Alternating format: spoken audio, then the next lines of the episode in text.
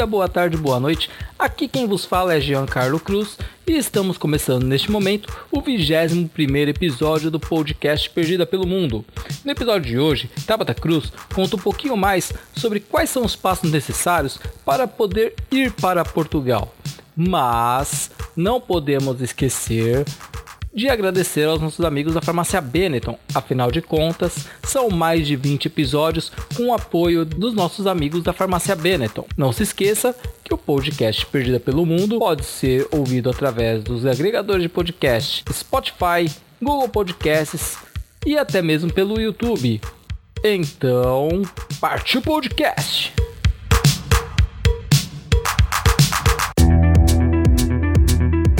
Então estamos aqui com a Tabata. Olá. E o, ó, o Evandro podia participar, né, meu? A gente já tá. A gente tá fazendo muita. Muito sem participação. O Evandro tá aí do lado e ele não participa, mancada isso. Só participou no Ele vídeo. fez sinal que não. Hã? Ele fez sinal que não. É, ele foi destaque no vídeo, pô. Os comentários dele com sotaque português foram os melhores. Hoje é, vamos tirar algumas dúvidas aí com a Tabata sobre a questão de quando a pessoa pretende mudar para Portugal, os passos a serem dados, já que são a maior parte das perguntas aí dos ouvintes, né, Tabata? Sim. Então tá, é. em Primeiro lugar, vai, vamos.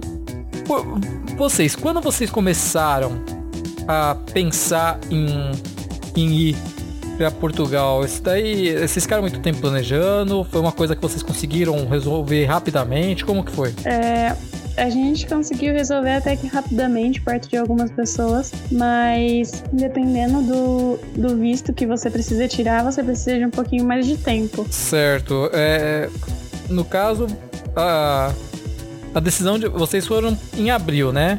A decisão foi quando que vocês decidiram ir? É, fevereiro a gente teve a confirmação de que viríamos, mas a gente precisava ainda da carta convite, né? Do, da associação que a gente ia trabalhar. Então a gente acabou levando um pouquinho mais de tempo para poder correr atrás dessas documentações. Mas a gente teve mesmo a, o convite para vir, né? Em fevereiro. Então foi é, relativamente rápido, né? Não foi uma coisa que demorou tanto assim, se para pensar que fevereiro para abril, né? Foi até que rápido. Quais foram os primeiros passos que vocês vocês decidiram, ah, vamos para Portugal. Quais foram os primeiros passos que vocês tiveram que dar? Hum, Primeiro a gente teve que entrar em contato com a associação para eles mandarem uma carta convite dizendo que estaríamos vindo para cá para fazer um intercâmbio, né? De tal mês a tal mês, que era de abril até setembro. Mas aí depois eles mandaram uma outra que a gente poderia ficar até 2022. Mas o primeiro passo foi esse, correr atrás desse, dessa carta convite, porque a gente precisava começar a correr atrás da documentação para entregar o visto no consulado português. Então, É. daí a gente depois teve que tirar o passaporte, né? O meu, o meu passaporte estava muito velho e os meninos não tinham. Então, a gente teve que ir em Santos para poder tirar esse passaporte. O passaporte é bem rápido, você faz um questionário pela internet, marca a data. No dia que você marcou, você vai lá e tira a foto pro passaporte. Na semana seguinte, você já, já fica- pega ele nas mãos. Ah, em questão de uma semana. Isso, o passaporte foi uma semana. Certo. É, no mesmo dia que eu peguei o passaporte, a gente já foi para São Paulo tirar o seguro saúde, que é gratuito no Ministério da Saúde. Então, a gente teve que fazer esse seguro. O seguro às vezes demora, às vezes não. Então você, então você tem que ter em mente que pode ser que leve uns 15 dias para chegar. O nosso chegou em uma semana. A gente deu sorte. Mas os nossos amigos que fizeram até antes que a gente só chegou a 15 dias, então eles acabaram pegando depois. Varia muito isso. Então, é, após isso, a gente já imprimiu, é, já tirou xerox dos documentos, né? É, do passaporte, do seguro-saúde, já do RG, do, dessa carta convite que a gente pediu para a associação, a gente tirou xerox de tudo isso e mandou pelo correio para o consulado geral é, de Portugal que tem em São Paulo. Esse visto que a gente pediu foi de para ficar um ano, né? Mas. Aí, no caso, esse, esse visto seria com qual nome? Seria visto é, para. Estado temporário. Estado temporário, certo. Isso. E. Mas como a gente disse, estava muito em cima da hora, né? Fevereiro para abril foi muito rápido. E acabou que não chegou a tempo o nosso visto, então a gente veio como turista e o nosso visto só foi chegar dia 2 de maio, a gente já tava aqui. E daí esse visto foi entregue aí para vocês? Como é que foi? Não, ele não foi entregue, na verdade. Você tem que mar marcar uma data hum. para ir lá no consulado e retirar diretamente lá. Então a gente não conseguiu fazer isso porque a gente já estava aqui. A gente foi no CEF, mas eles informaram que não poderíamos tirar aqui, que a gente tinha que voltar pro Brasil para pegar. Então, é como se fosse bem fácil. Mas é, a gente tá como turista. O turista é bem, bem tranquilo para entrar aqui. Você passa pela sala de imigração, explica que você está aqui por férias ou que quer conhecer, passar uns dias, é, fazer intercâmbio, explica a sua situação. Eles carimbam seu passaporte e você fica tranquilo no país durante três meses. Mas aí nesse momento vocês estão como turistas aí? Isso, a gente está como turista. Não corre o risco de vocês terem algum tipo de problema, já que o visto de vocês está aqui? Hum, não. O que aconteceu foi que assim, o nosso visto de turista é três meses. E a gente vai ficar seis. Então o que acontece? Quando o nosso visto estava para vencer, a gente foi no CEF e remarcou mais três meses. Por quê? A gente, como turista, tem direito a seis meses, mas eles só informam a gente de três. Então, quando tá acabando os três meses, você vai lá e pede mais três. Uma prorrogação, então. Isso, de mais três meses. Daí você passa pela mesma entrevista de imigração, o motivo e tudo mais para eles te darem mais três meses. Mas daí vocês têm que fazer antes de vencer os primeiros três meses, né? Você tem que fazer, é, você tem que marcar no CEF antes. Mas que nem eu, eu fui marcar e eles não tinham data. A única data que eles têm é para outubro.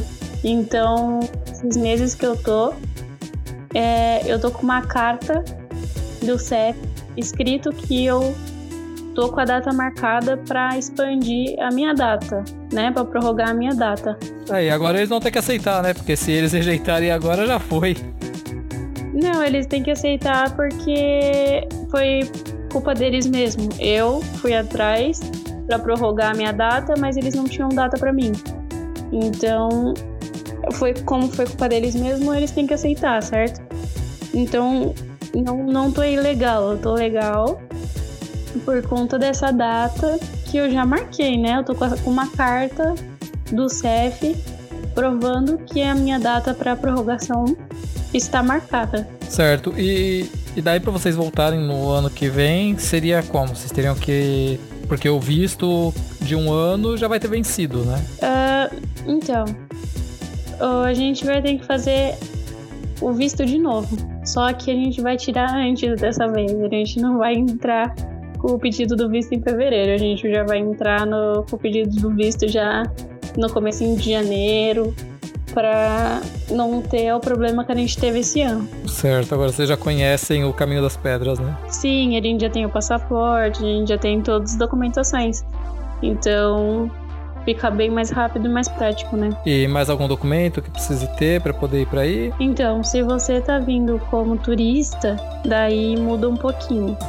Porque quando você vem como turista, você tem que ter em mão o seu passaporte, a passagem de ida e volta, e a volta tem que ser marcada dos três meses. É, o seguro saúde que eu disse, que a gente tira no Ministério da Saúde, que é gratuito, esse seguro saúde ele te dá o direito de médico como cidadão português. Então, você paga a mesma taxa que o cidadão português, você não precisa pagar mais, entende? Entendi. Lembrando que aí não é SUS, né? Não, não é SUS, aqui é pago. Você tem uma dor de cabeça, você vai chegar no hospital, no, por mais que seja o público, e você vai, vai pagar. pagar. Exatamente.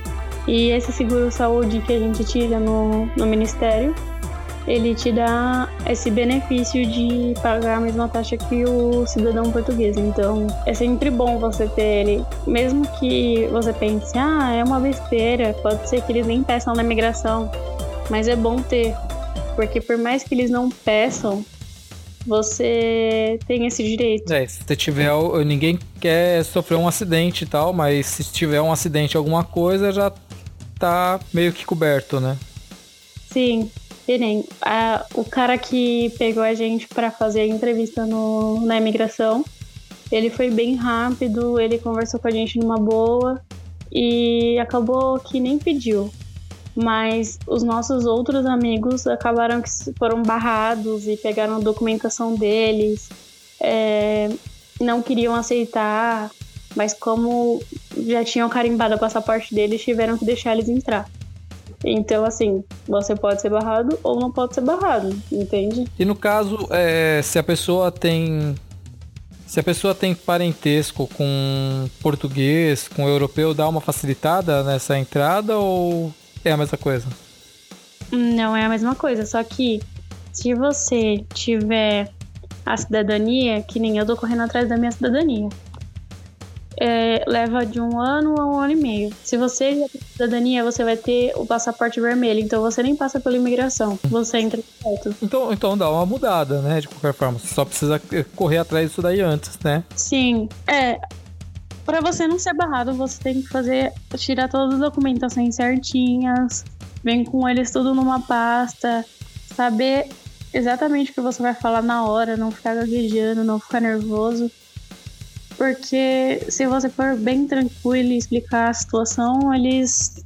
Você passa numa boa. E tiver com a documentação em ordem, você passa numa boa. Então, assim, no, no geral, é, quais são os documentos Resumindo, os documentos que a pessoa tem que sempre correr atrás antes de ir para Portugal. A pessoa tá zerada, ela aqui no Brasil ela só tem o RG e o CPF dela, o cartãozinho do SUS dela, ela não tem nada mais que isso. Então, ela precisa começar do zero. Precisa correr atrás do passaporte PB4, que é o seguro saúde que é gratuito, ou ela pode também pegar o seguro viagem que a própria empresa disponibiliza. Depois você precisa, se você for querer ficar mais de, de três meses, né? Hum. Tranquilo, você precisa tirar o visto, né? E esse visto você precisa da carta do, do lugar onde você vai trabalhar. Ou estudar também dá para você tirar o visto de estudante. Então, você precisa ter uma carta e mandar para o visto com todas essas suas documentações: RG, CPF, passaporte, PB4 e essa carta da, da onde for. E, e enviar para o visto. Leva uns três meses para chegar o visto.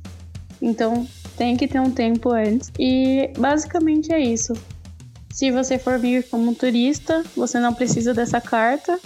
Você só precisa do, do seguro, passaporte, passagem de, de volta. No caso do se for então uh, tiver parentesco, no caso seria europeu ou teria que ser parentesco português para poder tirar aquele passa, o passaporte vermelho que você falou aí? Europeu já vale. Tá, então é uma coisa. Então se a pessoa tiver um passaporte, tiver por até qual geração? Terceira geração de europeu? Uh, pelo que eu li, era até a quarta.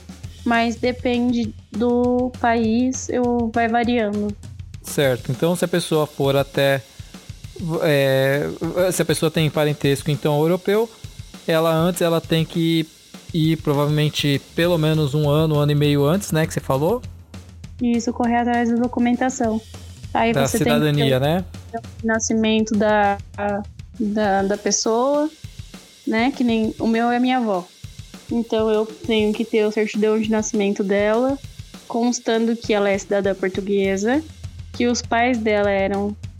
Tem que ter os nomes deles e aonde ela nasceu. Provando isso, você entrega lá a documentação e basta esperar que eles é, aceitem tudo e você pegar sua declaração que você é cidadão europeu. Nesse caso aí, para pessoa pegar além do turista, ele tem que ser, ele tem que ter pelo menos, é, que nem esse daí que você falou de pedir para ficar um ano e tal, tem que ter alguma ligação com, com alguma empresa que vai trabalhar ou escola que vai estudar, né?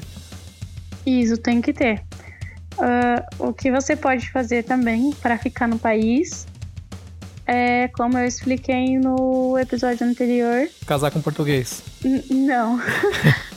é, quando você vir para trabalhar ou estudar, não sei se você veio como turista e arranjou um emprego, você conseguiu um contrato. Você tendo esse contrato, você consegue dar entrada no, no, na sua residência. Isso daí já consegue fazer por aí ou teria que estar tá fazendo aqui? Você consegue fazer aqui. Tá, é. Então quer dizer, a pessoa chegou aí, conseguiu um trabalho tal e para ela ficar, então ela corre atrás por aí já direto, então. O patrão dá entrada na segurança social, hum. que é o INSS daqui, hum. e a partir daí a pessoa dá entrada na residência dela e fica esperando, leva um ano e meio também para sair. Daí, enquanto esse, durante esse tempo, a pessoa, por mais que ela tenha entrado como turista, ela tá segura aí? Ou Sim, tem colocar em ela para correr? tá esperando a residência dela sair. Então. Aí ela fica com aquela cartinha tipo que você tá. Isso, vai ficar com a carta dizendo que ela tá com agendamento no CEF, esperando a data que a residência dela vai sair. Igual a minha. A minha dizendo que eu vou aumentar para mais três meses e a dela vai ter escrito que ela tá esperando a residência. Certo. E isso daí existe uma dificuldade muito grande para conseguir essas coisas? A dificuldade é conseguir um contrato, né? Porque normalmente para você conseguir um emprego com um contrato, eles querem que você seja. É... Já seja residente. Seja residente. E você precisa do contrato para ser residente. Então, tipo, fica meio que uma luta. Mas se você for um empregado bom e conversar muito bem com seu patrão, você consegue. Eu tive. Eu tenho amigos que chegaram mais tarde que eu aqui. Eles chegaram vai faz uns dois meses, três e já estão com contrato e já estão esperando a residência. Então não é difícil. É, mas para você mostrar. Mas pra você mostrar que você é um empregado bom, o cara tem que te dar a chance de mostrar isso, né? Sim, tem muito emprego que você consegue, mas sem contrato. Aqui tem muito emprego. Você só basta correr atrás. Aqui tem muito emprego. Assim, você anda na rua, você vê placas de emprego. Na praia. O difícil não é o emprego, o difícil é o contrato. Se você tá lá no emprego, você conversar com o patrão, que você gostou do lugar, que você quer continuar, se não tem como eles te dar um contrato, se você for um bom trabalhador, o cara não vai falar que não. Ele não vai, não vai mudar o salário, não vai fazer nada de diferente. A única coisa é que ele vai ter que entrar no computador e fazer o, a segurança social para você. E essa segurança social também não vai, não vai custar nada para ele. Mas ele fica como responsável seu, não fica? Fica, mas não custa nada em valor, nem nada do tipo pra ele. Certo, se pisar na bola, Sim. não tem. É... Cancela e já era. Mas se você for um bom empregado, ele não vai dizer não, sabe? Porque aqui eu, eu falo, os portugueses, eles são bravos, eles brigam com você na hora do trabalho, eles xingam, eles falam palavrão, mas fora do trabalho eles são gente boa, eles são amigos, eles querem ajudar. Então, se você correr atrás, se você trabalhar bem, ele não vai dizer que não. Ah, e você falou sobre também a questão de estudo, né? Você vê que tem muito brasileiro por aí que vai para ir para estudar ou não? Na verdade, tem de vários países diferentes aqui. Aqui é muito turístico. Então, tem muitos estrangeiros que vêm para estudar, fazer faculdade, sabe? Certo. Tem, tem muita faculdade aí ou. Tem, tem sim. A região onde você tá, ela tem faculdade? Lisboa. Lisboa tem.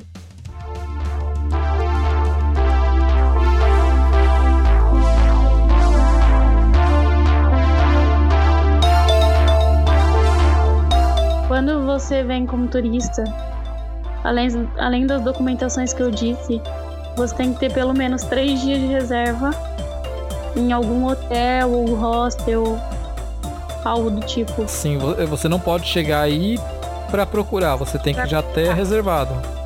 Exatamente, você tem que ter lugar para ficar. Porque eles acham que você não tem, não tem dinheiro suficiente para ficar no país e vai ficar na rua, entende? Então eles uhum. querem que você prove que você tem lugar para ficar. E também pode ser que eles queiram saber quanto você tem de dinheiro para ficar esses dias todos. Então, sempre anda com cartão de crédito, um, um dinheiro na bolsa, porque pode ser que na, na, imigração eles queiram saber quanto você trouxe de dinheiro. Certo, e, e, eles exigem que você tenha bastante dinheiro, mais ou menos em questão de valores? É 40 euros por dia que eles pedem para você ter. Tipo, se você for ficar um mês, você tem que ter 40 euros para passar um mês. 40 euros por dia, sabe? Certo, então 40 vezes 30 precisa ter 1.200 euros. Isso. Eu digo que assim, eles não pediram pra mim. Não pediram. Se pedisse, tava ferrado. Pedisse. não eu, né? Porque eu trouxe 480 euros, mas o Evandro trouxe 280, assim, chorados. Ia montar todo mundo por ser pobre. Tá bem. Não, ainda bem que o cara nem quis saber, senão ele ia mandar a gente pra, pra casa. O avião dos pobres. É. é ia mandar vocês voltar e vocês iam voltar com o avião da Mar Azul, os catapultos. Graças a Deus eles não pediram, mas pode ser que eles peçam. Tipo, o nosso amigo que veio há três anos atrás, ele veio com 90 euros. E aí pegaram e jogaram a mala dele no chão, abriram a mala, jogaram tudo pra fora. E foi a maior fuzuê, assim. Não mandaram ele de volta para casa, porque o nosso patrão foi lá e buscou ele, explicou a situação e não mandaram ele para casa. Ele ficou no país. Mas se nosso patrão não tivesse ido lá, ele tinha voltado certeza. Caramba, mas 40 euros por dia é bastante coisa. Apesar que, pra turismo, né, a pessoa tem que ter dinheiro pra passear, né? O cara não vai fazer turismo com dinheiro pra sobreviver, somente igual a gente faz, né? É, que eles pensam que você vai ficar num hotel, com, comendo bem e tudo, mas a gente ficou num hostel, então a gente, quer dizer, tava pagando 15 por dia, mais alimentação, mais. É, se você pensar, não é lá essas coisas o que eles cobram. É, se parar pra para analisar, tipo, se vocês tivessem ido para passear, vocês não iriam gastar realmente menos do que 40 euros, não. É, então. Porque tem alimentação, tem o hostel. É, o dinheiro da entrada do museu, o dinheiro da entrada do zoológico, o dinheiro do almoço no zoológico. Uhum. Imagina, o passeio de vocês zoológico seria um passeio daqueles por dia, né? Ninguém vai fazer turismo para ficar trancado dentro de um quarto de hotel. Você veio para fazer turismo, você tem que ter dinheiro, então é isso que eles cobram, mas não digo que eles pedam, peçam dinheiro para todo mundo. É que às vezes pode ser que você seja sorteado, né? Uhum. É, se fosse eu, seria. O, o Bianco foi, coitado. Também 90 euros. 90 euros é muita coragem. Você sair do seu país com 90 euros no bolso.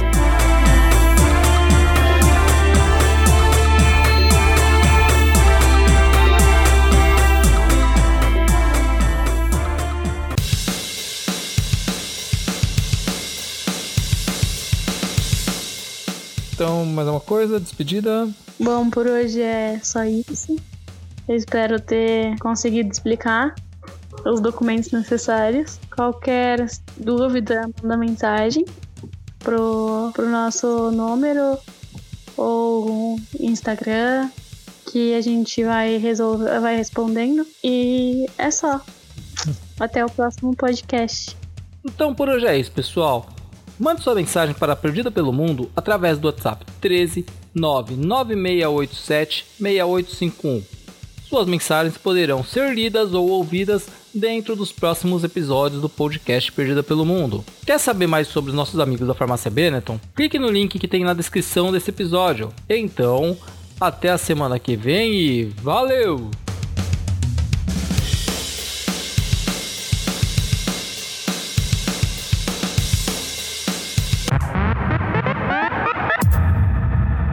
Edição Gilcarlo Cruz. Supervisão Milena Pupo.